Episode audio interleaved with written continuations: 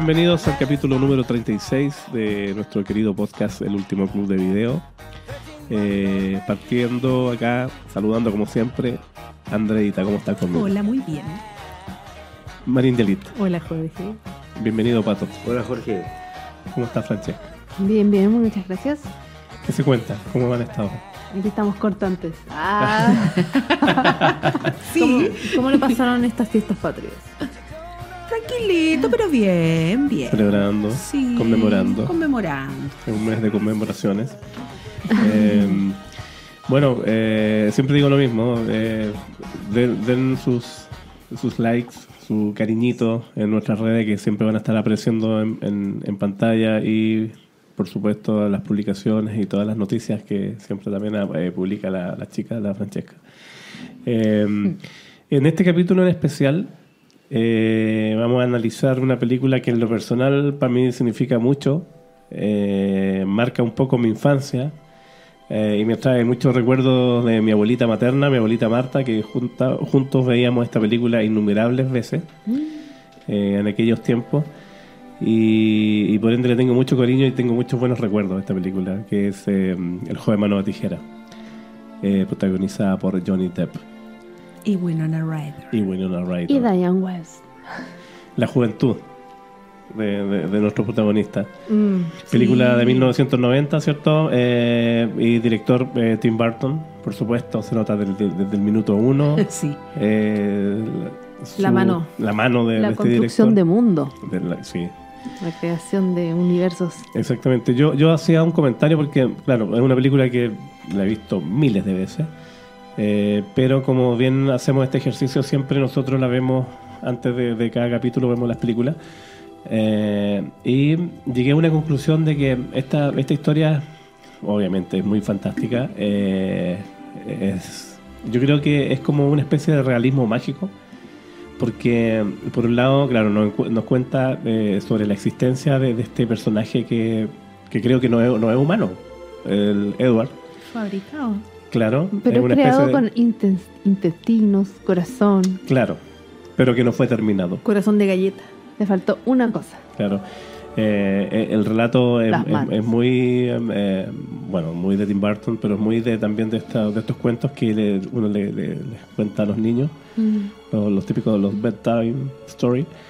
Eh, ¿Y por qué realismo mágico? Porque mm, a- hay muchas cosas que, que son como bien reales, pero por supuesto se, se cruzan con este, con este personaje que, llega a vivir eh, a, a esta comunidad, eh, a, esta, a estas casitas de colores y todo el, el tipo de cosas. ¿Qué es lo real?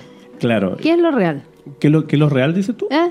Eh, ¿Qué parte es la real? La, la vida de las personas. Claro. Las familias. La, la vida de las personas, la familia. Eh, la monotonía. la monotonía. La monotonía de las personas que estaban viviendo La en, rutina. Dentro de este mundo de colores en pastel. este mundo que tú puedes pensar, ¡ay, qué bonito! Pero todas las vidas de cada familia, eh, como Tiene que no tenía brillo, no, como nadie estaba pasándola bien. La, la pobre señora no, no le iba bien con sus ventas. Había una que estaba casada pero se sentía sola. Claro. Eh, los vecinos no se pescaban entre ellos. Estaba la, la vecina que era más coqueta, la solterona, que siempre andaba en busca de un hombre. Claro. Pero ahí Y- está con una escena ahí con, el- con un gaffeter que está arreglándole. Ella inventa cosas para que el hombre vayan a arreglarle. claro, y tenemos que. Peggy, creo que se llama la, la, la, protagonista, la, la mamá de la Winona. ¿no? Sí. Eh, Ella es la que vende cosméticos. eh, Puerta a puerta, que puerta se usaba mucho en esa época. Claro, y, le- y, y no vende, pues, o sea, está con una chica ahí y le dice, oye, ya me llevo todo, ah, ya, pero no tengo dinero, ¿eh? O le tira todo el speech a la vecina, y, Claro. pero si tú sabes que yo nunca te Jamás compro. te Claro. Berta. Y esa vecina era la, Berta. la, la nana de Charlie Sheen después. Sí, sí, Ah, pues. Half Men. Sí. Murió esa actriz. Sí. Un, bueno, un tremendo elenco. eh, el, el papá de la familia. eh, recuerdo- abuelo de sí, Little Miss Sunshine. Miss Sunshine, no me acuerdo cómo se llama. el- Alan Arkin. Alan Alan Arkin. Arkin. Sí, que también falleció hace poco. Sí. Eh, de- dentro de, de- de- de esta, de esta comunidad, porque claro, por un lado, como bien dice la Francesca, eh, se ven es todo de color y todo como, como que funciona como si fuera, me, me traía recuerdos de Truman Show de repente, como que todo de repente se iban a trabajar y salían los autos al mismo tiempo. Eh, obviamente la película está ambientada en los años 90, ¿cierto? Pero Con una estética, estética de los años 60, Fines de los 50. 80. Sí. No, y la estética mucho, eh, si ustedes se fijan en los televisores o dentro de las casas, también tiene muchos elementos de, de este sueño americano eh, de la posguerra incluso. ¿Cachai? Eh, hay una mezcla muy muy interesante de, de arte en ese, en ese sentido. Eh, y eso, pues, el- vemos paralelamente cómo eh, Edward eh, vive solo eh, como en la cima de, de- un de- castillo embrujado. Claro, hay un castillo que todo el mundo, hasta los niños dicen que es embrujado y como que nadie se atreve a acercarse para allá. Eh, y, y vive en su mundo. Y por supuesto Peggy ya no tiene más, a nadie más que venderle Cosméticos. cosméticos y decide ir a, a Este probar. a- castillo. claro, de ahí se da cuenta, claro, somos testigos ahí del- de, de- de- de cómo él cuidaba el jardín, que era maravilloso, en fin, y ahí eh, hace algo que, que yo lo encuentro como bien irresponsable, llevarse a su casa a alguien que tiene tijeras en vez de manos Y que no conoce. y que no conoce. Sí, pero con la mejor intención, porque ese personaje es tan cándido el de ella. Sí, es súper, sí. Es súper maternal. No, pues yo no me imagino otra actriz haciendo ese personaje. Además Sí, que sí, sí. Su- Pero su igual yo magia. siento que, mm, que todo lo que lo que hacían era más por ellos mismos que por Edward. O sea, eh, por ellas darle vida a su vida, así como voy a agarrar a este- mi hijo ya no me pesca, mi hija adolescente Claro. no quiere estar conmigo, mi hijo. Nadie me- mis clientes no me Na- pescan. mi marido tampoco, entonces como voy a hacer algo. Se veía que ella estaba cansada de la vida, de la O sea, rutina. ni siquiera las vecinas, porque lo que causa que se comuniquen entre ellas es precisamente cuando la ven llegar con él. Y Él le da popularidad a ella. De todas maneras. Como que las vecinas la empiezan a llamar por teléfono, cosa que no pasaba. Y ella se empieza a sentir importante. Incluso la llama la, la gerenta de, de la empresa de, de cosméticos. y ella la trata como diosa, así. Claro, es como- la gerenta, es la gerenta. sabe mucho, empezó como la vendedora. supervi- La supervisora, no sé cómo le llaman, pero hasta ese, hasta ese punto llega la, la Es noticia. Es como estas empresas así piramidales, ¿o no? Así como la Socia Rubí y todo ese tipo de cosas. ¿Será así más o menos? Porque Sí, así era, como... era ¿O era Posi la Avon? marca. Era. Avon. Sí, ¿Era Avon? Sí, era Avon. El modelo de negocio Sí, de Avon. Tenemos auspiciador al rival. Ah, claro. Al rival de Avon, no sé qué. Hay que retractarse No borrar va. eso. No va. Ah, no, bueno. no. No tenemos aquí restricción de nada, gracias. Todavía. El- causa eh, la llegada de Edward causa este cambio en todas las personas. Todos empiezan, y salvo en una de las vecinas que, que, que es como muy caricatura de, de las personas que son eh, fanáticas religiosas y como que empieza a decirle casi maldiciones, así como que... La tentación viene, Claro. aléjense de Satán. Siempre Claro. está como el rechazo. Claro. Ahora me llama la atención a mí estas cosas más divertidas. O sea, por ejemplo, ya Edward llega, le presentan la casa eh, y le pasan ropa. Entonces, ¿qué onda? ¿Pero ¿Está desnudo? ¿Qué onda? No, po. Es que como que, ese, para- como que ese traje estaba pegado a él. Sí, ¿eh? Él. Claro, Cuéntanos, Eduardo, tu traje. no puedo sacarme. Y le ponen estos pantalones con... Claro. Lo ponen como Con- para con ubicarlo donde está, Yo creo que como que es. se vea como los demás. Y la Claro. trata y lo Cuando maquilla. jamás va a ser como los demás. Y lo maquilla, claro. No lo ma- o sea, lo empieza a sacar las cicatrices que tiene. Para que no se le vean la las cicatrices. Pero me, me llamaba la atención eso y que lo deje solo para ir a contestar los llamados telefónicos de las vecinas. Y él nunca se había vestido. Y además lo deja alojando en la habitación de la hija. Donde hay una cama de agua. O sea, to- todo el desastre que está por venir. Cuando cocina, cuando come. También. También. Cuando, cuando corta la comida. claro, empiezan a pasar una serie de, de- de- de cosas como ane- anecdóticas que tienen que ver precisamente con las manos. El cortar la comida, o que, no sé, tiene ¿Quién un- una, una arveja. Una arveja así, Claro. y todos lo miran así y lo, lo va a comer y se le cae. En vez de ayudarlo a comer. En vez de ayudarlo. como, no lo miren, no hay que Es mirar que a la gente. Era un educación. espectáculo para la gente. Sí, era el mono del circo, el mono de circo, no sé. Una cosa muy extraña. Por eso yo digo, la mente de inventar este Es como, un, for- es como un, un extranjero que llega a vivir. Claro, es un como la poco analogía. la analogía que podemos que tiene hacer. otras costumbres, Un alien, sí, claro. ¿no? Como cuando llega un extranjero y a un pueblo chico y todos lo miran así. Y al principio todos quieren y todos conocer, quieren ser amigos lo de tratan ellos, lo bien. tratan bien, quieren ser amigos de ellos, le ofrecen esta, el asado, ¿a qué hora es la carne asada? Que hay unos viejos que lo invitan a jugar póker. Y dicen, te invitamos a jugar póker, pero no puedes hacer corte. Y, Típica todo- talla. y le ofrecen, Mala, yo, mala, yo mala. conozco un doctor que te puede ayudar. Siempre la gente ofreciendo Claro. así ayuda de otra gente que ni ¿Y siquiera... para qué van a operarlo? Ya no va a ser el- la cosa rara. pues, Claro. ¿Por qué lo quieren cambiar? Claro, ahora eh, yo creo que de forma muy inteligente siempre eh, a lo largo del relato vamos viendo estos flashbacks, que yo siempre he dicho que a mí me encantan los flashbacks como, como elemento narrativo de la vida anterior de, de Edward. Porque aquí vemos al, a Vincent Price, que es el, el inventor, El creador. El gran Vincent que él Price. eh, murió un par de años nomás después que se estrenó esta película. Fue su última película. Claro. Y, y, claro, ahí vemos la, la vida de, este, de este inventor que, que es solo. O sea, él tiene su casa, su, su Es castillo. como un Frankenstein, ¿no? Claro, Sí, exacto. Sí, exacto. sí. Eh, y tiene todas estas máquinas que hacen galletas. O sea, es algo como medio inútil porque, claro, si te ponía a pensar así como, ya, a ver, pero ¿de qué vivía este señor haciendo galletas? ¿Para quién? Si nadie lo, lo, lo pescaba. Bueno, ¿Solo come galletas? claro. Entonces, por eso digo yo que es como, es como un cuento infantil muy bien contado, está, está muy bien hilado. Entonces ahí, claro, él en un momento que a mí me parece mágico, que además ayudado por la música de Danny Elfman, es eh, maravilloso. A Danny Elfman se repite en las películas de Tim Burton, entonces es como súper característica la- el estilo de, de- de- de música de él. Y ahí el, el- el- el inventor, eh, dentro de, de toda esta como secuencia que tiene de máquinas que, que algunas amasan, otras que sacan Que huevo, revuelven. que revuelven, saca una galleta con forma de corazón y se la acerca a una máquina que estaba cortando así como verdura o algo así. Claro. Y ahí a él se le ocurre crear a, a este personaje, pues, a a este como especie de Frankenstein. Para que lo acompañaran. Claro, es súper, eh, es como, es como simbólico, pues, el que le acerca el corazón porque él quiere que, que, que viva. Que viva. Pero si te fijas, hay un momento que está como el, el prototipo. Claro. Y empieza a pasar como las hojas rápidas y se ve el prototipo cómo va avanzando. ¿Cómo va a quedar? Iba a ¿Cómo ser debería humano. haber y después, quedado? claro, y con Terno es el último que no se, al- no se alcanza a hacer. A porque, terminar. Claro, a terminar Claro. porque muere antes de que le entregue las manos. Pero en el Ah. prototipo salen las etapas que este robot, porque es un robot en el fondo, Claro, alguien se va transformando. Claro. Y, Previo a Megan. esta. claro. Previo a Megan. Pero es raro. Pero no baila. Si es un robot, igual después se alimenta, pero no envejece. No, pero no, no le busquen la lógica. No, es que por eso. No, No porque tiene no hay lógica. que buscarle por eso lógica. es mágico, por eso es un realismo mágico, como dice Jorge. Claro. eh, y, y bueno, y, lo- y lo- y el, y el resto de personajes eh, son todos, eh, como bien decían ustedes recién, eh, son quizás son perdedores en su, en su. Y son muy caricaturas también.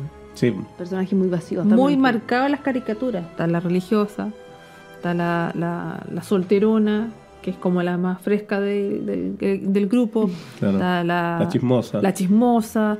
Están las otras que siguen a estas, a, a estas mujeres. Está la Peggy, que es la, la mamá de familia. Entonces son como marcados los, los personajes como más cari- caricaturescos de, de una sociedad, por decirlo así. Y, y estas elecciones éticas que le empiezan a dar a, a Edward, porque, claro, ya se empieza a ser más famoso, lo llevan a la, a la tele, eh, y empiezan de inmediato así como, deberías tener una cuenta bancaria, deberías hacer tal cosa, deberías comprarte un auto. Entonces empiezan como a, a darle como lecciones de vida, A meterlos a su mundo. claro, cuando es lo único que... Hay que darle todas sus características. po. Exacto, exacto. Eso es muy también de quizás lo que pasa, como bien decía la, la, la Goñi, de cuando llega alguien de afuera, eh, como tratar de... Aquí Sí. cuando llega, llega enseñan los garabatos aquí a los, a los gringos. Enseñarle los garabatos, claro. Claro, no te tiré guatazo. Claro. Eh, y aquí, bueno, el- lo único que le interesa a Edward es eh, precisamente eh, porque se enamoró de, de, de la Perdidamente hija. de Kim, la hija. eh, solo con ver la foto, la- el personaje de Winona Ryder. Una Eh, Winona Ryder muy rubia, Muy rubia, muy joven. muy 18 joven. años tenía. Tenía Tenía 18, 18 años. Y lo hace espectacular para la edad que tenía. Sí, el, el que hace de su novio también era como muy característico también. De la el época, actor. De la época, sí. Sí. Salía Sí. mucho. Y el hermano chico también. También era como conocido en esa época. Ahora no sé qué estará este niñito. Ese niñito. Teníamos su edad en esa época. Aquí el, el- el hecho, yo, yo les decía recién, el hecho de que lo hayan puesto a Edward eh, a dormir en la pieza de la hija, por muy que haya andado en, en- en la montaña con los amigos y que iba a llegar, es súper irresponsable. O sea, deberían haberlo puesto en, el, en, el- en la parte de abajo, era el, el sótano, que lo llevan después. Porque, claro, aquí llega la, la- la hija y se empieza a desvestir y de repente a través del espejo ve que hay un un Freddy Krueger de, de AliExpress Claro. acostado. Y la Y cama, y ¿cómo se le ocurre acostarle en una cama de agua? Pero es que eso, eso se usaba mucho, esos colchones de agua en, en Gringolandia. Ah, pero claro. en Gringolandia Era, yo era jamás muy famoso eso, eso. Yo estaría mareada en esos colchones. No. Ah, qué terrible. No sí. podría con mi vértigo yo ahí. No, claro. No. Pero ¿cuál es la idea de una cama de agua? No sé. No, yo creo que era, pa- Completo. era para era para, para acrecentar un poco el, el hecho que con las manos lo hace tira. No, no, sí, sí, eh, sí. Es. Entiendo en la película, pero eh, Ah. como concepto de cama, para ir a dormir en una cama de agua. No sé, yo, yo siempre había escuchado que en los moteles había eso, pero no me consta. La verdad. A mí sí. Ah, ya. Y son incómodas. Ah, ya, claro. Vas al vaivén de las olas. Claro. No, me cambié. No, no pude. No puedo, no puedo seguir el ritmo. Buenísimo, buenísimo. Buen dato. Bueno, pero volvamos a.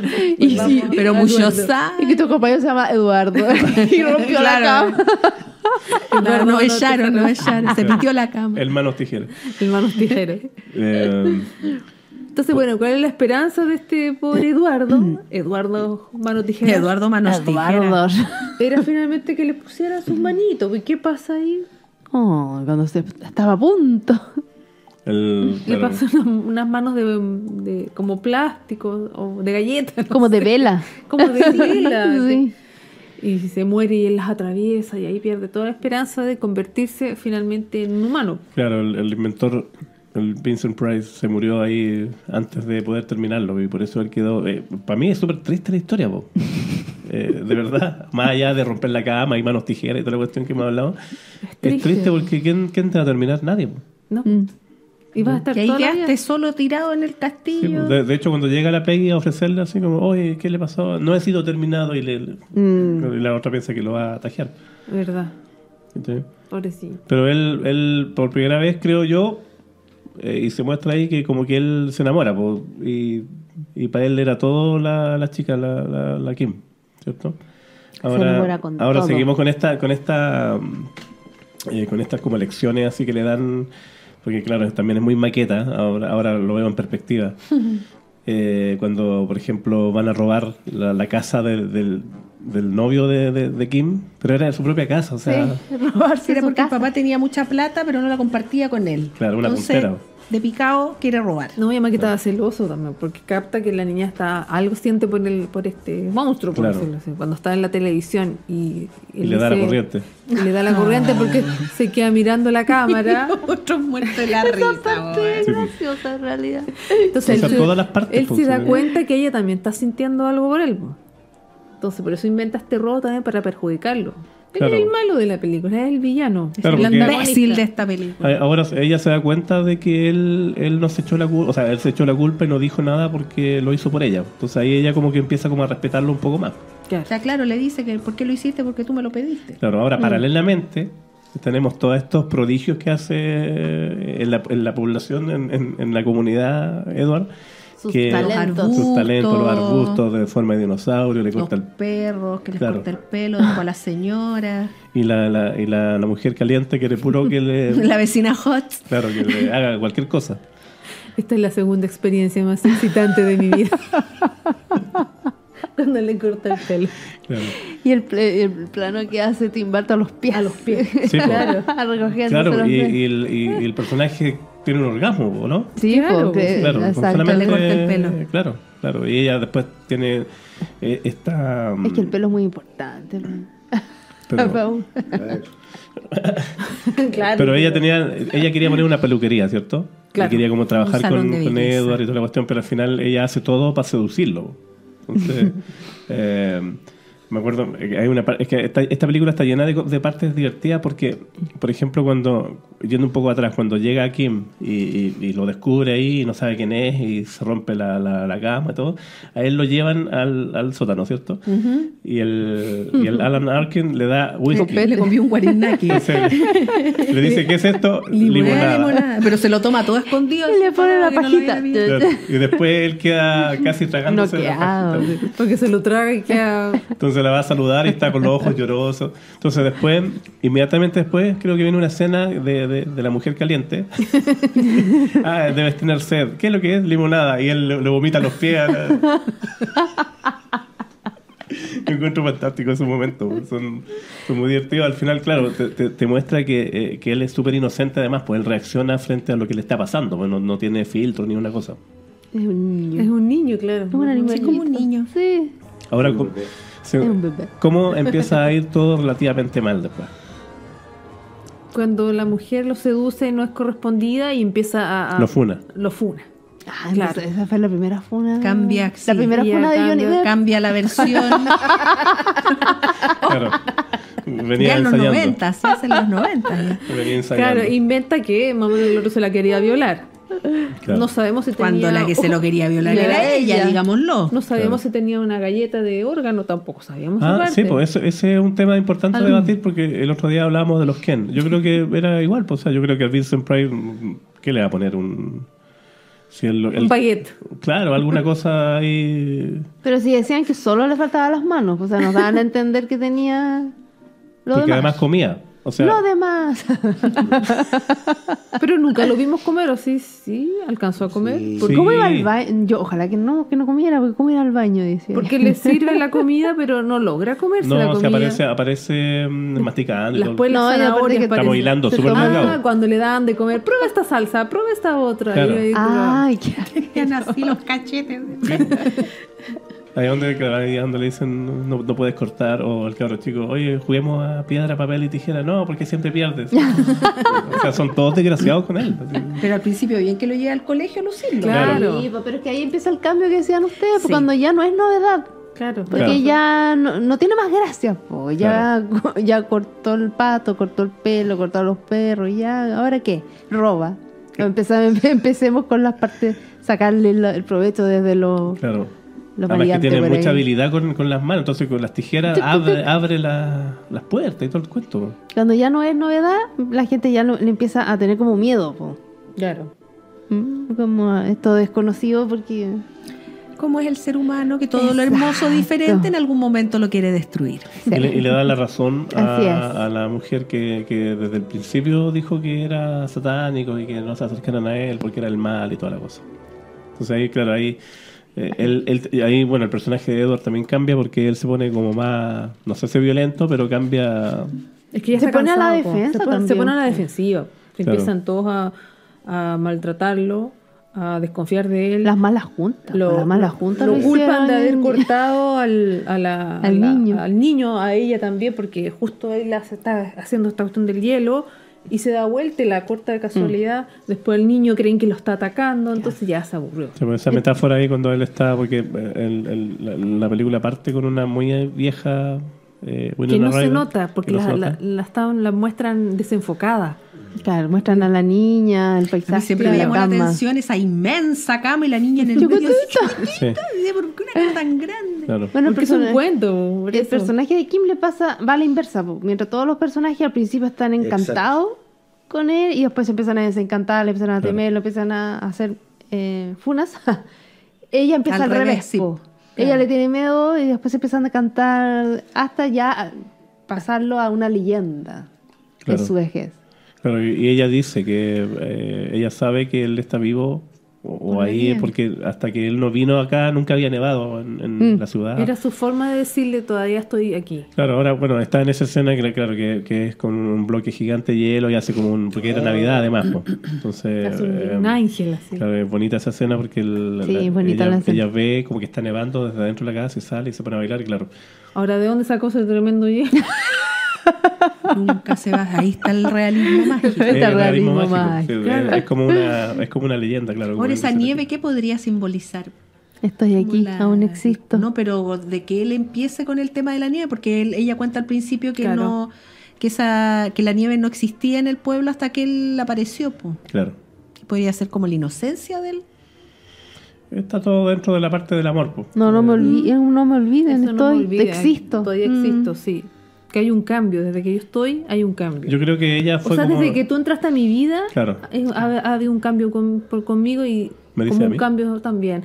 Un cambio en la ciudad y hay, hay nieve que antes no había. Claro. Va, me puse demasiado mágica. No, pero, No, pero es que está bien, pues al final el, el contexto es, es, es ese. Mientras, es Si al final de es un cuento. Sí, es un Sí. cuento. Todos Es un podemos- cuento hecho largometraje. ¿Qué significa Edward? ¿Qué significa las manos? Cada uno podemos hacer una interpretación distinta. po. Claro, el, el papá de la familia, el Alan Arkin, eh, él le preocupaba mucho. Ahí en, ese, en esa escena estaba poniendo nieve falsa en el techo con, con Mientras cantaba, sí. Y se dan cuenta que el personaje él siempre tiene como la, la credencial de su trabajo. Sí. Tiene puesto el nombre acá, así como Sí. que. Seguía pegando su pega. Claro, claro. como- además eran todos desgraciados. pues, Al final nadie- se preocupaban por ellos mismos. o- eh, y ahí, bueno, ahí lamentablemente Edward cor- le corta la mano por casualidad porque se, se- se asusta. Le corta la mano a, a Kim y, y Y, se ahí ya, la, empieza la tragedia. claro, lo empiezan a acusar de, de que es violento, que abusó de la caliente. Eh, Después agarra Claro. al niño y no dice, no, si yo de no hecho, te lo, hago lo nada. salva de que lo atropellen. Claro. Sí. Y se le tira Sí. encima y ahí le cortan la cara un poquito. Sí. O bueno, un poquito. Además que él se ponía nervioso. y yo- yo- Claro. No es una buena idea, Edward. No es una buena idea. Y la parte cuando le corta el pelo al perrito y puede ver. Oh, es muy Ah. lindo. Ahí tiene como un momento de que vuelve a ser él, pero después se enoja de nuevo y empieza a, a romper las, las llantas de los autos. Claro. Le, le corta una pata a una bailarina. Claro. Sí. Y le hace como el satán a la religiosa. así Ah, como, Claro. También por culpa tuya, también que me satanizaron. Claro. Y le hace esos demonios. Y le pone el- como luces rojas en los ojos. Vez la cortina. Y todas las casas son de estos tonos pasteles, Sí. menos el interior de la casa de la, de la fanática. Es que es rojo, con vela. Sí, Eso pues cada, da cada casa dice lo de, lo de su personaje.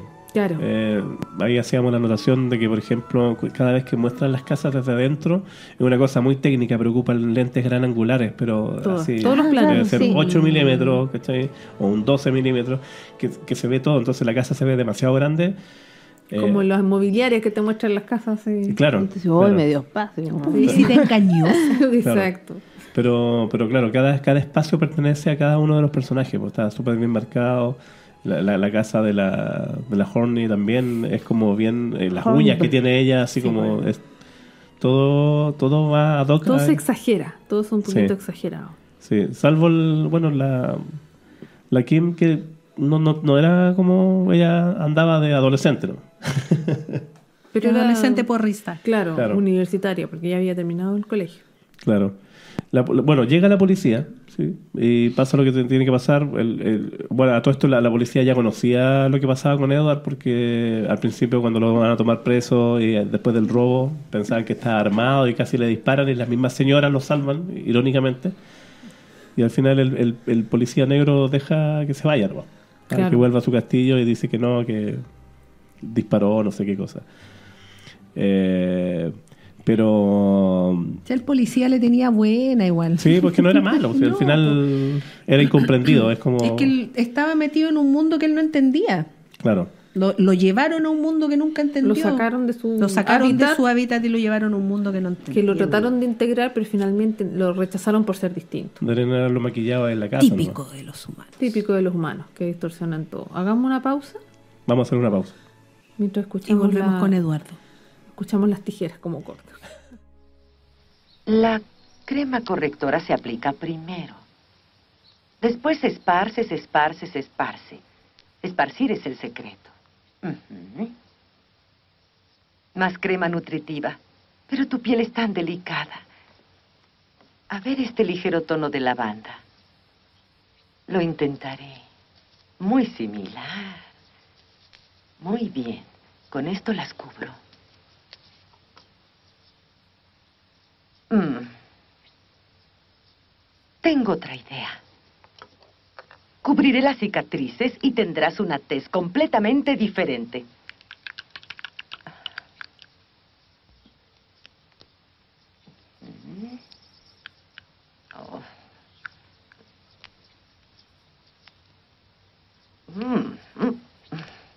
¡Qué maquillaje tan malo!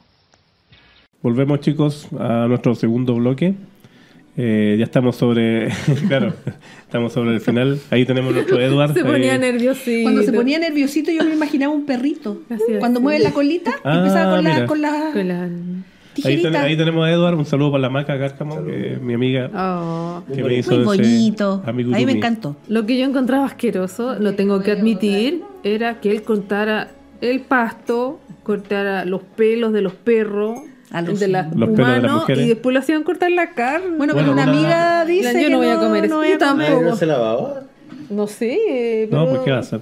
No sé, no se mezcla contaminación cruzada. y- Estoy, po, nunca hubo higiene en esa No, po, pero Sí, no po. le pongas agua porque se puede oxidar, tenés que echarle aceite, anda a la cochera a buscarla. Eso fue como... Uh, Y después la- las tocaciones de la señora. Claro, después le cortó el, el botón.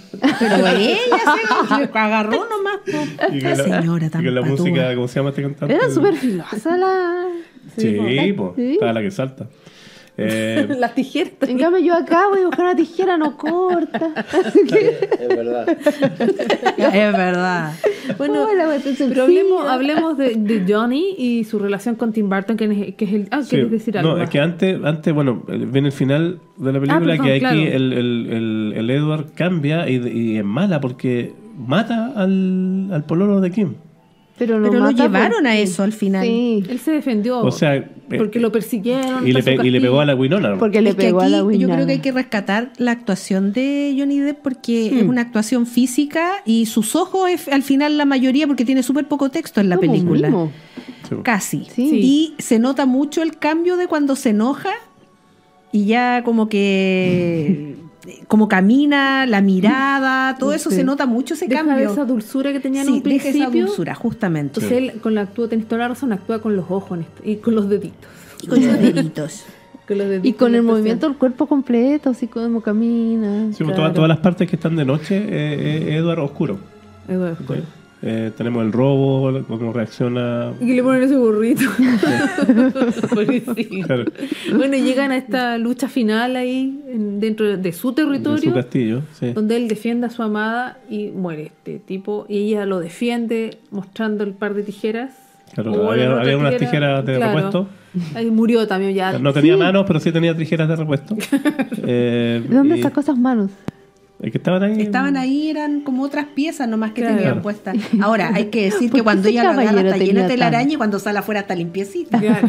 Ese Claro, detalle. la pasó por el vestido. Bueno, Un hechicero eh, lo hizo. claro. Un hechicero lo hizo, justamente. Y ahí, claro, ahí, ahí pasa, bueno, tampoco eh, hay que sacarle mucho, eh, mucha re- pregunta o respuesta a la película, porque, claro, ahí pasa una serie de cosas que son, del, del punto de vista legal, que no ocurren.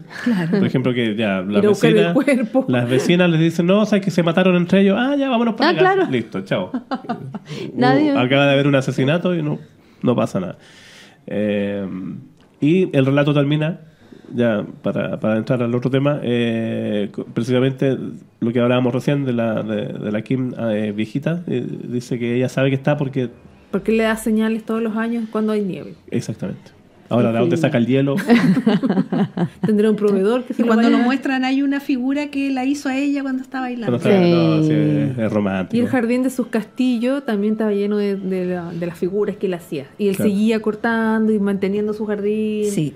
Y por lo que Y así yo- va a estar toda la vida. Y siglos. de porque es siglos. inmortal, porque no es humano. O sea, tiene- Además que no, No, ve- no envejece, mo. Esa No. es una máquina en el fondo. Sí, sí, sí. Se ve la, la viejita ahí, pero él sigue ahí cortando. Para mí, yo insisto, claro, ahora a lo mejor mirado de adulto es como un poco ridículo, tenéis que ponerte en el contexto No, de, hay que dejar- hay que de dejarse Tim Burton. Es un cuento, un Eh, cuento. pero para mí, en lo personal, esa película me marcó eh, lo que es eh, el amor por el cine. Tengo un, un cariño especial. La música también es muy linda. Sí, me, me identifiqué mucho rato con Edward muchas veces. Eh, Y veamos pero- la relación de, de Johnny Depp con el director. Tim Burton, Con sí. Tim Claro. Burton. La musa. Su musa inspiradora. Toda la vida juntos. Toda la vida juntos lo pudimos ver en películas como Willy Yo como Wonka. Troy McClure. Él esa que es muy mala, hay que decirlo, que es la sombra tenebrosa. Sombras Es muy- Oh. Eh, la otra, la otra El de- jinete sin cabeza. La- la- Esa es ¿Cómo muy buena, el, El jinete sin cabeza es muy la buena. del barbero, La del Barbero, a pesar de ser un musical, a mí no me gustó tanto. Es La rara. Y la Charlie Fábrica de Chocolate. Esa sí que- me Alicia. mucho. Alicia. Esta, claro, esta de animación que se llama la- El cuerpo de la El novia. cuerpo. El, el- Sí. Y la del perrito. La- Frankenstein. También. Claro. Frankenstein, que también es como un Frankenstein. Claro. Sí. Bueno, hay un chiste que hay un chiste El que de dice así novia. El como cadáver de la novia. ¿Qué el eh, estáis más tranquilo que Johnny Depp en, eh, en un casting, de, Tim Burton. Está ahí asegurado, está ahí asegurado. ahí. Claro. Como cuando Elena Bonham Carter decía que ella hacía casting para las películas de Tim Burton. Amiga, Ah. nadie te cree. Obvio que te van a elegir porque soy la señora. Bueno, pero igual la carrera de, de mm, Johnny Depp tiene personajes así como muy Sí, es muy... como que se van más a la, A mí me gusta mucho- a la caricatura se, se van algunos. Siempre se, se y si no, siempre se disfraza, se pone Sí. lente de contacto. Siempre va un poco más allá. Se Es maquilla. A mí me gusta Pánico y Locura en Las Vegas. Pánico, locura, Las Vegas. A mí me gusta eh, con Terrible. Blow, con, que hizo con la Oh, muy Cruz. buena esa Amo película, esa película. también, es muy buena. Hay una que se llama Cry Baby. Ah, tenía la buena- primera, ¿o no? Una de las primeras. Yo que diría que sí. Que también Es sale cantando. Sí, Sí. claro, encant- en- ¿Esa es la que recrea la escena de Chaplin con los panes? Así como- No, No, no, no. Esa es otra. No, esa otra con. Sí, ¿cómo se llama? que llenaba? No llenaba las lágrimas, un frasco Pero con también, era un, pero Matterson, también era un personaje que no hablaba. Cry Baby, que Que eran como dos chicos neurodivergentes. Yo creo que sí. Sí, eran Sí. como te A, así. mí, a mí me gusta el Johnny Depp. sí, A mí me gustó hasta Johnny ahora, Depp en el sí. juicio. Me cayó, un. Me cayó actuó, tan bien. actuó muy bien. ¿ah? Me, me gustó Actuó tanto. mejor que el Amber. Hay que decirlo. No es un No, pero cuento, yo eso encuentro no- que en esta película eh, no, tú no te imagináis otro actor haciendo de No. Edward. No. Él da Eduardo. el, el- Ni Twice. la- no, ni Twice, Twice, Twice, Twice, que- que lo Además que por la contextura, con todo. Sí. Además que las películas de Tim Burton son así medias góticas, o sea, eh, Sí. oscuras. Yo, yo, ah, conversábamos, por ejemplo, cosas tan sutiles que tiene, tiene solamente Tim Burton, que es, por ejemplo, las ventanas del castillo son chuecas. Sí. Eh, y eso Ah. es tan Tim Burton. su te lo- mundo. tú ves, claro, por eh, ejemplo. eh, o, o- o el eh, Sleepy Hollow, el, eh, el hombre sin cabeza. bueno, es, es, eh, Beetlejuice. Beetlejuice también. Sí, también Beetlejuice, es la esencia de Tim Burton. Sí, es, po. esa, Todo eh, como- La claro. estética, la estética. música. Ese juego con los colores. Claro. Y con la oscuridad a la, a la vez. Sí. Sácame una duda, tú que siempre te Ay, acuerdas no, de no todo. voy a acordar el, Johnny Depp, el Johnny Depp sale en una, en una pesadilla, ¿no? Sí, Sí, ¿es la primera La no? primera, el pesadilla El uno. que muere en la cama con la Verdad. sangre. Es la pesadilla de ambos. En la cama de agua. En la pesadilla de Amber. La cama. La cama Sale de con agua. una polerita hasta acá. Sí, era un rey ese Y era el pelotón que también El había filmado, pero que casi no sale. Sí, o sí Sí. sale. No, sí sale. Pero, Sí. pero él le había dicho que le habían cortado que había actuado más, pero que salió Ah, menos. Esa es de Oliver Stone. Como, Oliver Stone. como Chalamet también que reclama lo mismo pues, de Interstellar. Que llevó a toda su familia a ver la película porque él iba a salir y el diálogo se lo cortaron entero. Y Oh. sale así su carita nomás. Oh, chiquitín. Oh. Ah, bueno, pero es que maíz. suele pasar, po. Eso, sí, po, el Zendaya. Le pasó a Jules Zendaya. Por eso se empezó a comer a la gente. Habla película. Patricio, ¿hay Ahí, resumen honesto? Claro que es. Eh, Miedo, miedo. Miedo, porque estuvo callado ¿no? todo el Resumen. es que honesto. estuvieron Resumen, aquí tirando honesto. puras flores. Yo, Ya empezamos. ya encuentro raro cuando este grupo de gente está toda de acuerdo en algo. Mira, mm, yo rescato el mundo y la atmósfera de Tim Burton. La verdad es que hay que conocerlo, conocer cada una de sus películas. Y quererlo. Yo les recuerdo Batman también, que también habla, ¿verdad? Sí.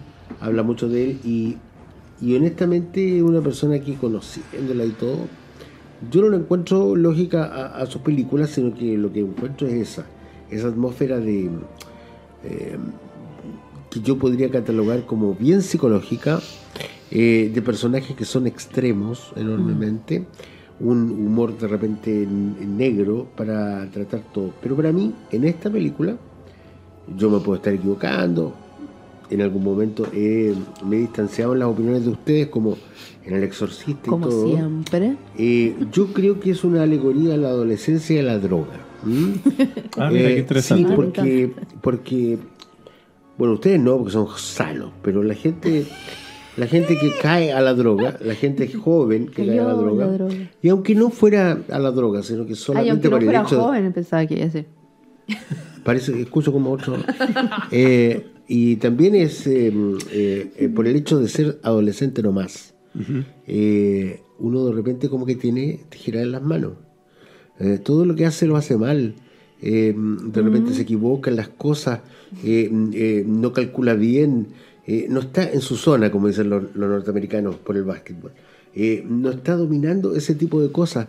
Y por ejemplo, toda la gente le da consejo a uno. Le da consejo, esa, la época como para que todo el mundo te llene de consejos. Yo trato ahora de no dar consejos, trato de dar recomendaciones Ah. que es otra cosa. Y, y efectivamente, eh, cuando yo logro eh, distanciarme de esa adolescencia, bueno, la madurez me permite ya tomar esa decisión y que nadie me diga nada. Pero eh, en esa época de adolescencia, como que la gente en general piensa que tiene el derecho de venir a decirte a ti cómo tienes que ser. Y eso es como bien complicado. Yo creo que las generaciones actuales no están permitiendo eso y eso es muy bueno. Sí, eh, ¿por qué eh, adolescente? Porque efectivamente uno, cuando pasa de la niñez, llega desde una, una suerte de castillo, ¿no es cierto? Llega al mundo real, donde tiene que hacer algo. En esta sociedad norteamericana también, tiene que producir, tiene que hacer algo. y muchos esperan Y de por ti. lo tanto, todos están esperando de ti y, y ¿qué vas a hacer? Entonces, aquí en Chile no- será tan comercial como Estados Unidos, pero aquí en Chile también estás terminando el liceo y te dicen al tiro a la universidad, eh, en la universidad que, dónde vas a trabajar, eh, qué Siempre otra tenés cosa que estar claro con lo que viene. algo. Qué terrible. Entonces, mm, eh, por eso que yo digo yo que debe ser una alegoría porque eh, en el fondo tú eh, te permites la posibilidad de equivocarte en esa época. Y, y- y cada vez que se equivocaba a manos de tijera, evidentemente quedaba su defecto, digamos, físico este, en- enraizado en, el, en, la trama. Eh, se puede enamorar, es, es la época del enamoramiento aquel, del ver a una persona una vez y enamorarse al tiro para siempre. Eh, también uno se siente tan raro que parece robot, ¿no? Que no, no, no, no encaja, eh, definitivamente no encaja en, la, en las realidades de las demás personas. Entonces, cuesta que funcione dentro de una familia. Porque uno está como alejado, está como buscando su propia personalidad, y de repente hay ahí una mamá, hay un papá, un hermano, pero yo no puedo ni siquiera eh, comer, ¿no? Y, y obviamente que también tiene que ver eh, mucho, creo yo también, otro día podemos hablar, del tema de la droga. La historia se sostiene por las tijeras y por el amor. Claro. Así que no me vengan a decir aquí que las raro. tijeras no más. No, o sea, el amor yo creo que es tan presente como las tijeras famosas que pa- pasan a ser una anécdota en algún momento. O sea, aquí es como una persona que está en estas condiciones de las cuales hemos hablado, en plena adolescencia, le puede quitar a un zorrón la polola. ¿Ah? O sea, claro.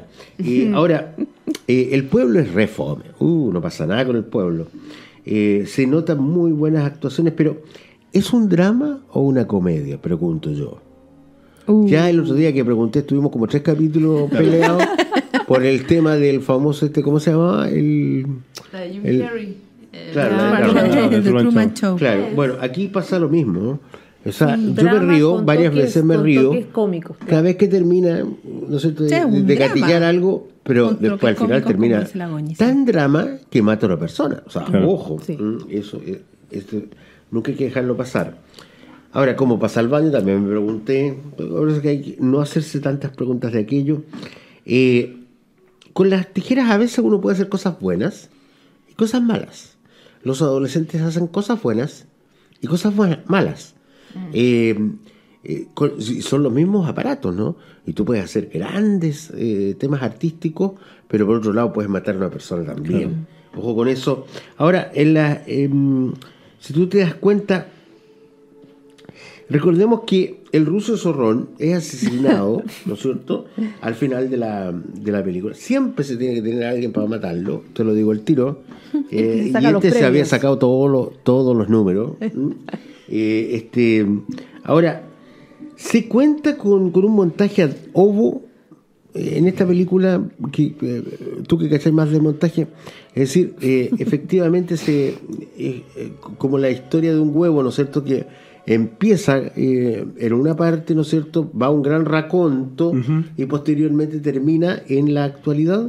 Claro. ¿Tiene esa estructura, no? ¿O, o Sí, me equivoco? Sí, o sea, pa- de hecho, para explicar cosas de la vida de, de Edward, que son claves, recurre al. a- Y empieza al la guainona. No, sí, sí, empieza sí. con la no, vieja. po. No, pero el adobo es, es Claro. irse completamente al pasado y después volver al final. Ah, claro, lo que hace Entonces- la película. Ah, claro, bueno, sí, no se sí. va a un flashback porque el No, no, no, flashback sí. vuelve rápido, Sí, sí, es un raconto. sino que te vas rápidamente un raconto. Ahora, eh, el, el- el final es, es idílico, ¿no?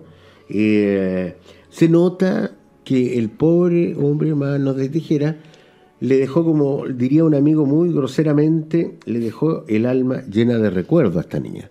Porque quedarse enamorada de una persona que tiene mano, eh, que tiene tijera en las manos, que no le puede dar cariño nunca a la vida, ¿te das cuenta? Claro. O sea, eh, eh, significativo también que ella ha quedado eh, hasta viejita con el recuerdo.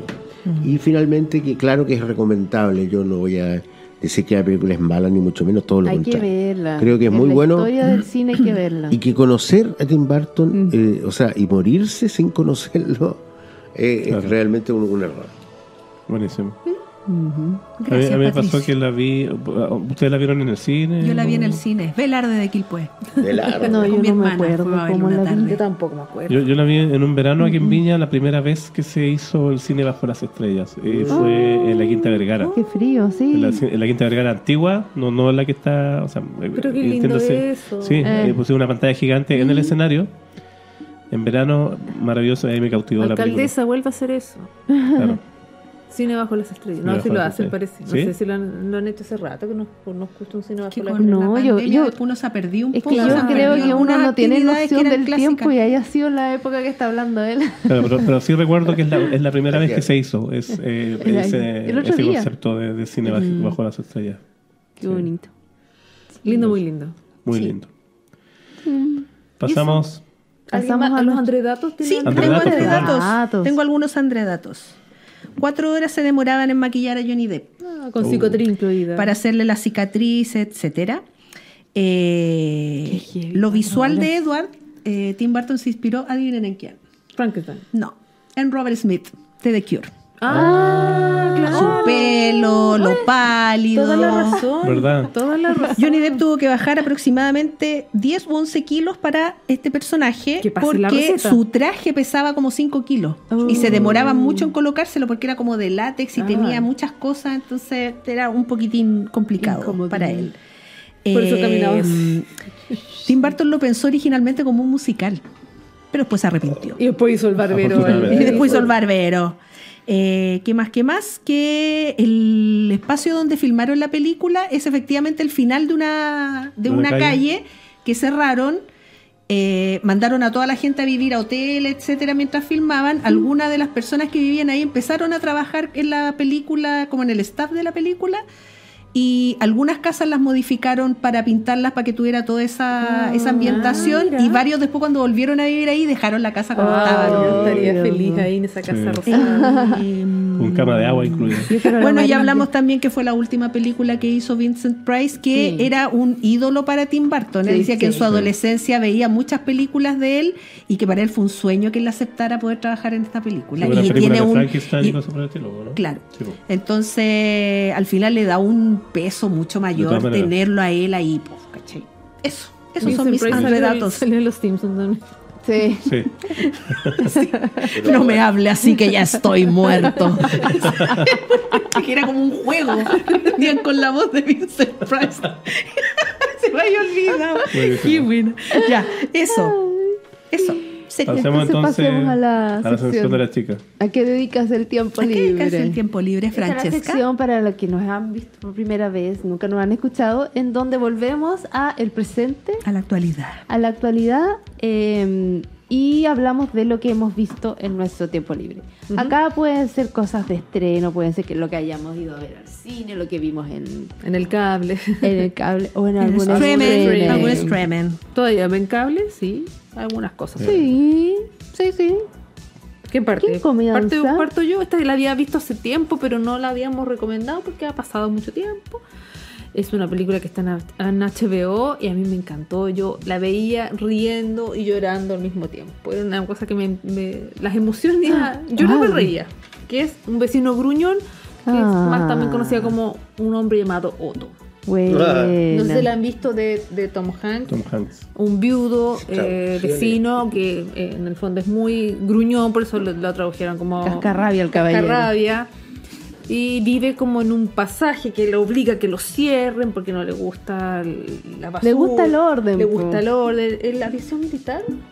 ¿O no? Ahí me confundo. No, bueno. Mi, mi- mi pa- mi palabra favorita, no me acuerdo. No es que la vi hace tiempo, pero igual la quería, no, no- no quería dejar de recomendarla. Y llega al frente de su casa, él está una, una persona que está muy deprimida porque extraña mucho a su, a su señora. Mm.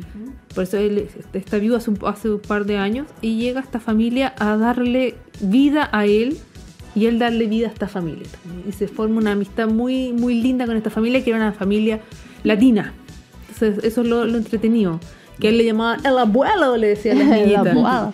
Y lo, ense- lo Abuelo. enseñan a jugar, eh, ¿cómo se llama? Lucha libre. El vocalista. el vocalista con una muñeca, juegan a la lucha libre. Y empieza a ser como parte de abuelo, como de estas niñitas. eh, Yo te veía, yo no la vi, pero te veía cuando la viste y tú llorabas y reías al mismo tiempo. así, ¿Cómo se así. explica eso? No sé, porque hay partes que tú lloras porque da mucha pena, pero a la vez te hacen un sí. quiebre y te da mucha risa. La veré.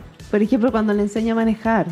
Claro. Tiene esas cosas que así como, te, yo te voy a enseñar a manejar porque tú eres una persona inteligente. Dale. ¿Cómo no vas no a como poder? tu marido, porque ella tenía un marido que era una persona. que- idiota. Era un idiota. ¿Y qué decía? Dale gas. Entonces, tú eres una persona inteligente, no te puedes quedar en eso. Además que ella Se estaba- cayó Robert se, desmayó.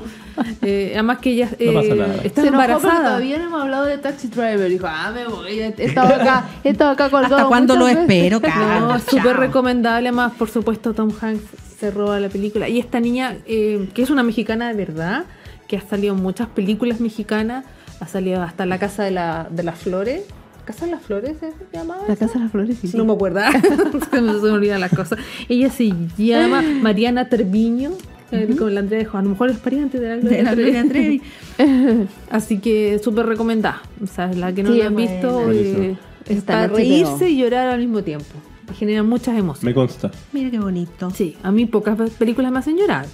Sí. Y te atrapa el Sí. tiro. Pero La, la tú- empiezas Sí. a ver y ¿A ti te habría pasado lo mismo que a Hank si, si hubiese tenido que vivir solo en una isla por mucho tiempo?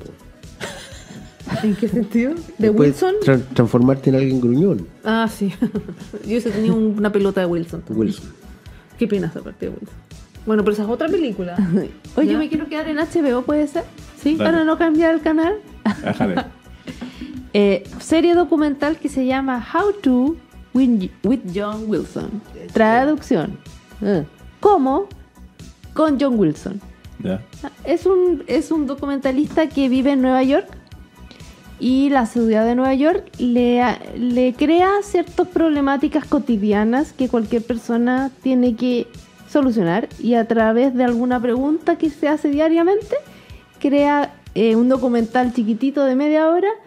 Es, eh, son tres temporadas en donde eh, cada capítulo responde una pregunta. El cómo. Preguntas como ¿cómo hacer un risotto?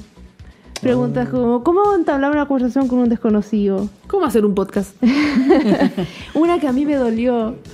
¿Cómo ir al baño público en Nueva York? No hay baño público en Nueva York. Es terrible. Bueno, ¿cómo estacionar en Nueva York? ¿Cómo llevar un mano de tijera a tu casa? Lo más divertido es que este, ¿Cómo, co- cómo comer con las manos con tijeras? lo más divertido es que estas preguntas que son súper cotidianas lo llevan de repente a eh, abrir más puertas y encontrarse con, con hartas cosas y entrevistas a gente muy extraña. Así, Eh, pregunta, por ejemplo, también, eh, ¿cómo proteger los muebles de mi gato?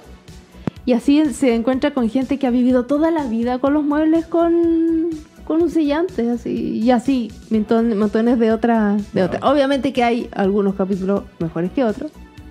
Eh, así que para Igual que nosotros. lo vean los demás. Pero es un documental muy entretenido y aparte que él tiene mucha gracia de, de las cam de Es que está todo el día, yo creo, con su cámara prendida en las Ah, calles de Nueva. York y, y de repente te mete unas imágenes graciosísimas personajes. Ve personajes, tiene como un ojo para eh, mostrarte el Nueva York eh, de las personas que viven ahí. Además que Nueva York debe ser especial para eso. Además, pues, él te, te entrega ese hay material. de todo, claro. hay de todo, de todo. Y hace harto énfasis de repente a cosas que nosotros no vemos, po, porque las películas no nos muestran. Y aquí es como arriesgar, eh, como arreglársela en las cosas cotidianas. Así que va- Interesante. vean, véanlo. Yo lo he ido viendo como de a poco, así de repente a la hora de almuerzo, así antes, mientras estoy trabajando. Ya, para descansar un rato, almuerzo, como veo y sigo. Así que. Que son cortitos los, los capítulos. Sí, pues duran media hora. Ujú. Buenísimo. ¿Quién sigue? Andrea. Yo vi Sound of Freedom. La Ah, película. Controversial. La que todo el mundo habla. La que Mel Gibson dijo, tienes que ver. Y Claro, la que usaban también. para denostar a la de Barbie. No vean la de Barbie, vean Sound of Freedom, etcétera. Ya, yo la vi. Y No es nada el otro mundo. Te ¿Prefieres lo digo, Barbie? o sea, eh, la historia de un agente federal que tiene que ir a. que está investigando casos de. mm, robo. de robo de niños y encuentra a un niñito, son dos hermanos, y él encuentra a un hermano y el hermano le, el niñito le pide que busque a su hermana. Entonces empieza esta búsqueda donde él tiene que ir a Colombia a buscarla. Hágale pues. Y eh, obviamente como está en Colombia, la fotografía es muy cálida para Ah. que tú te des cuenta que están en Latinoamérica, ¿cachai? Eh, aparece, yo no digo el nombre de ese actor, pero tú, tú sabes, el, el Jesús de la Pasión Ah, de Cristo. Jim Caviezel. Él, es el protagonista.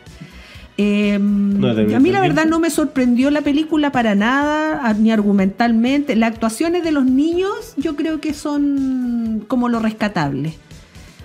Pero eh, la misión que tiene, cómo la logra, Mm. más me emocionó, o sea, ni siquiera me emocionó, más me impactó ver al final que era una historia, ¿verdad? Que yo pensaba que era una historia ficticia que podría pasar en cualquier parte del mundo. Fome también que se enfoquen solamente en Latinoamérica. Ah. porque al final eso es un tema universal. personas, sí, pues. Y todo parte como a un papá le dice, no, y qué lindos son niñitos, mire, le queremos sacar unas fotos para publicidad. Se llevan a los niñitos y los niñitos no vuelven. más. No, Zafón. Qué espanto. ¿Cachai? Lo pagado Entonces, mm, eh, yo encuentro que le dieron mucho bombo a la película. Yo creo que tiene mejor trabajo de marketing que la película Sí, misma. Que la película misma. Lo cual hay que, hay que contratar a esos publicistas. sí. ¿Y por qué los republicanos decían que había que verla? Porque habla contra los latinos. Ah. No lo sé, la verdad. Sinceramente no sé.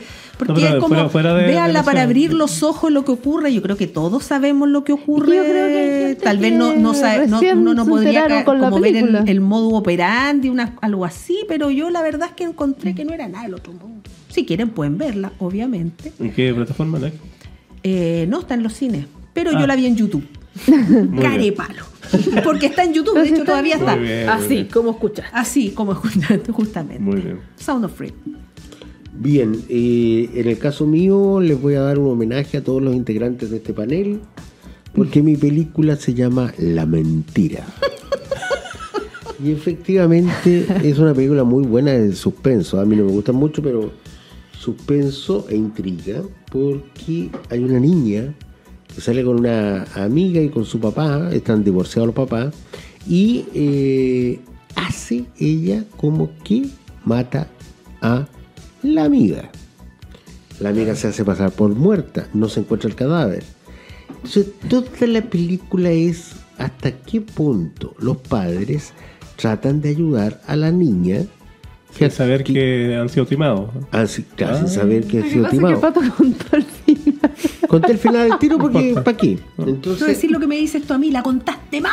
es, no, pero muy bien. No, pero me gustó. ¿Para qué le voy a mentir a la gente? Lo que pasa es que. No, y entonces, ¿cuál es la gracia de eso? Que después al final, obviamente, se descubre y se dan cuenta los papás de todo, y ustedes, obviamente, de todo lo que hicieron los padres, que es ilegal, mucho de ello, para encubrir a la hija, porque obviamente la quieren. Eso, muy recomendable. Yo voy a volver a Johnny Depp, eh, a una película que ya es, antigua, de los años 90, de principios de los 90, que se llama eh, Quien ama a Gilbert Grape. Eh, Johnny Depp muy joven, Leonardo DiCaprio muy joven, eh, una familia que pertenece al Estados Unidos profundo. eh, Al pobre. al pobre, en estas típicas casas que, que, que- que son como unas granjas.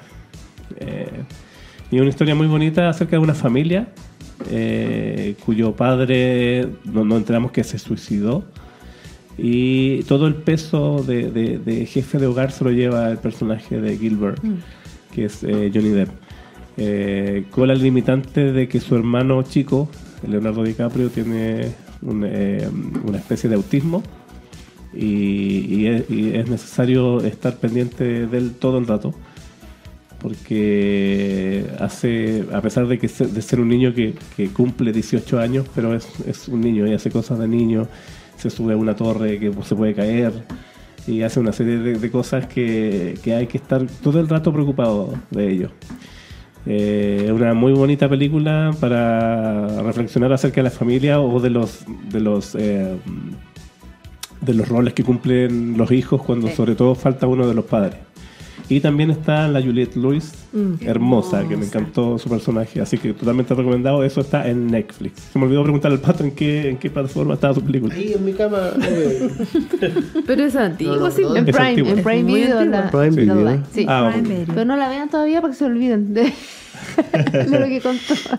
No, todo bien. Estamos llegando al final, chiquillos. Así es. Un gusto como siempre. Siempre. ¿Qué vamos sido- a ver la próxima semana? Agradecido de que ¿Qué vamos nos a arrendar? Alguna película. Yo, yo le- eh, eh, les, les propongo ver una película clásica de terror, Ya, ¿o no? ya, me gustó. Sí. Que Vamos. no escuche Coppola. Vamos. Bambi. No, nos vamos por Brian De Palma. Brian De Palma. Brian. De Palma. Bueno, bueno. Esa película vamos a Ahí traten de adivinar cuál va a ser. Atento a las redes, chiquillos. Un abrazo. Hay una canción de Europe que cantaba. Chao, chao. Adiós, chao. Adiós. Esa era la clave.